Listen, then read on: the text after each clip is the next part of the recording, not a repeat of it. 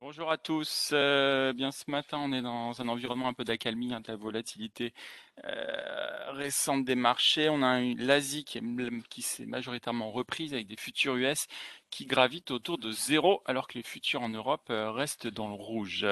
Euh, côté des matières premières, euh, les prix spot sont au plus haut avec des, différents supports très recherchés avec le conflit en Russie et en Ukraine. aux États-Unis, donc hier soir, bourse de New York qui finit en ordre dispersé. On a un Dow Jones qui est à moins 0,49, S&P moins 0,24. On avait des volumes quand même assez, euh, assez faibles. Hein. On était euh, par rapport à ce qu'on a pu connaître. On a le 10 ans US qui est passé en dessous de son point bas de la semaine dernière, alors qu'on était, on a un 816, alors qu'on était encore supérieur à 2% euh, vendredi. Euh, anticipation d'inflation était en hausse, tirée notamment par les matières premières. Euh, le blé était en hausse de 8,72%, mais où le palladium en hausse de plus 5%.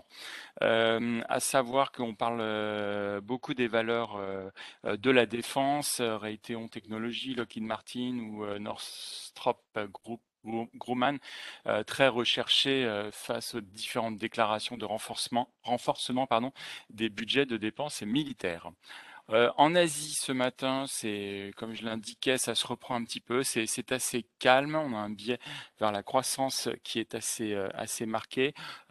côté de macro indicateur macro, on a eu l'activité manufacturière en Chine qui reste faible en février, mais qui connaît un léger rebond grâce au congé du, du nouvel an lunaire qu'on a pu avoir au mois de au mois de, janvier. Euh, et on note qu'on a l'indice des, directeurs d'achat qui s'est établi à 50,2 contre 50,1 en janvier. Euh, je noterai côté des sociétés que vous avez Toyota qui est victime d'une cyberattaque géante et qui l'oblige à fermer toutes ses usines de production au Japon. En Europe, euh, vous l'avez vu hier, c'était rouge, hein, le CAC moins 1, DAX moins 1 également, Eurostox moins 1,53, une baisse qui était quand même dans, des, volumes assez faibles.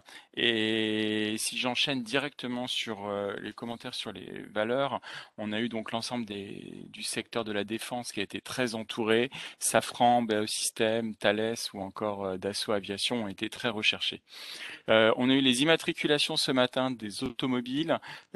Pour euh, le mois de février, pardon, on est en baisse de moins 13% en France, donc moins 13 avec Stellantis qui est presque à moins 20 et Renault à moins 11,5. Euh, par contre, on a l'ensemble du, secteur qui, se refuse à, donner des prévisions pour le marché pour 2022 devant l'absence de visibilité suite aux événements que l'on connaît. Atos hier a publié euh, de très lourdes pertes au titre de 2021 avec des dépréciations d'actifs de 2,5 milliards d'euros. Euh, le groupe essuie une perte de près de 3 milliards euh, d'euros en 2021, là où on était à 550 millions de, résultats positifs en 2020. On a une marge opérationnelle qui chute à 383 millions d'euros. La marge est à 3,5. On est versus 9% sur l'exercice euh, précédent. Le, le, PDG explique, euh, cette, euh, cette forte déconvenue par le recul significatif des services IT classiques qui n'a pas été compensé par la croissance enregistrée dans le digital, le cloud, la sécurité et la décarbonation. Donc des résultats euh, très mauvais, très décevants.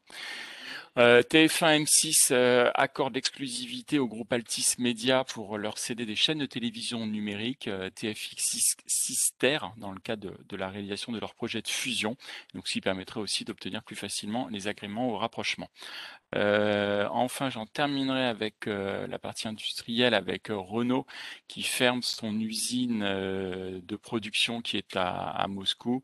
L'action Renault perdait 7,7% hier.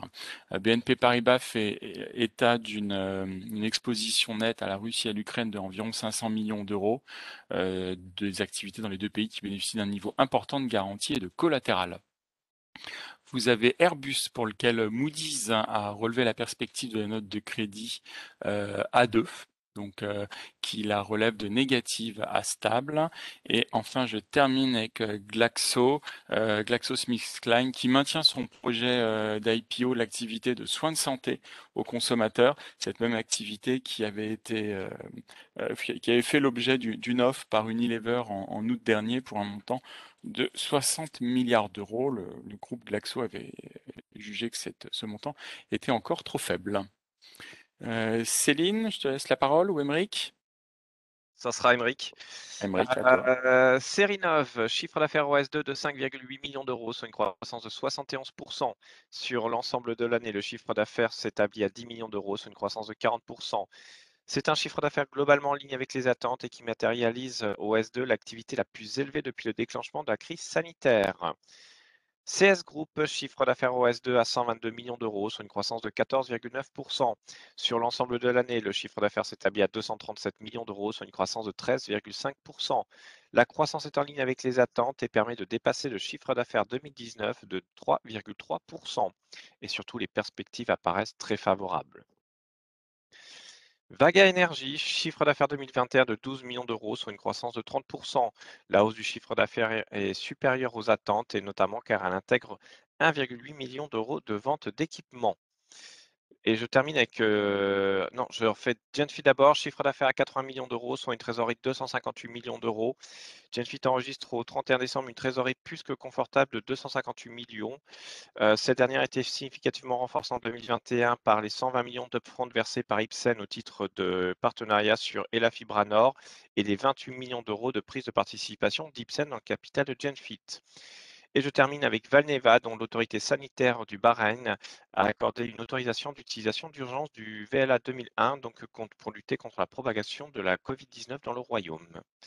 C'est tout pour moi ce matin.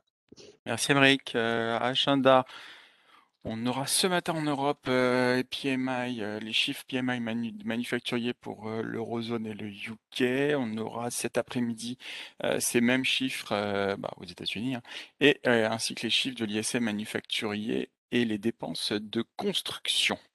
En termes d'analyse technique, euh, on est toujours euh, baissier sous les 6770 points, qui est un niveau de résistance, et on a un niveau de support qui est à 6430. Euh, qui est, toujours, actif et qui correspond à un retracement de la hausse initiée en octobre 2020 et 6430 sera un retracement de 38,2%. Très bonne séance à tous et bonne journée.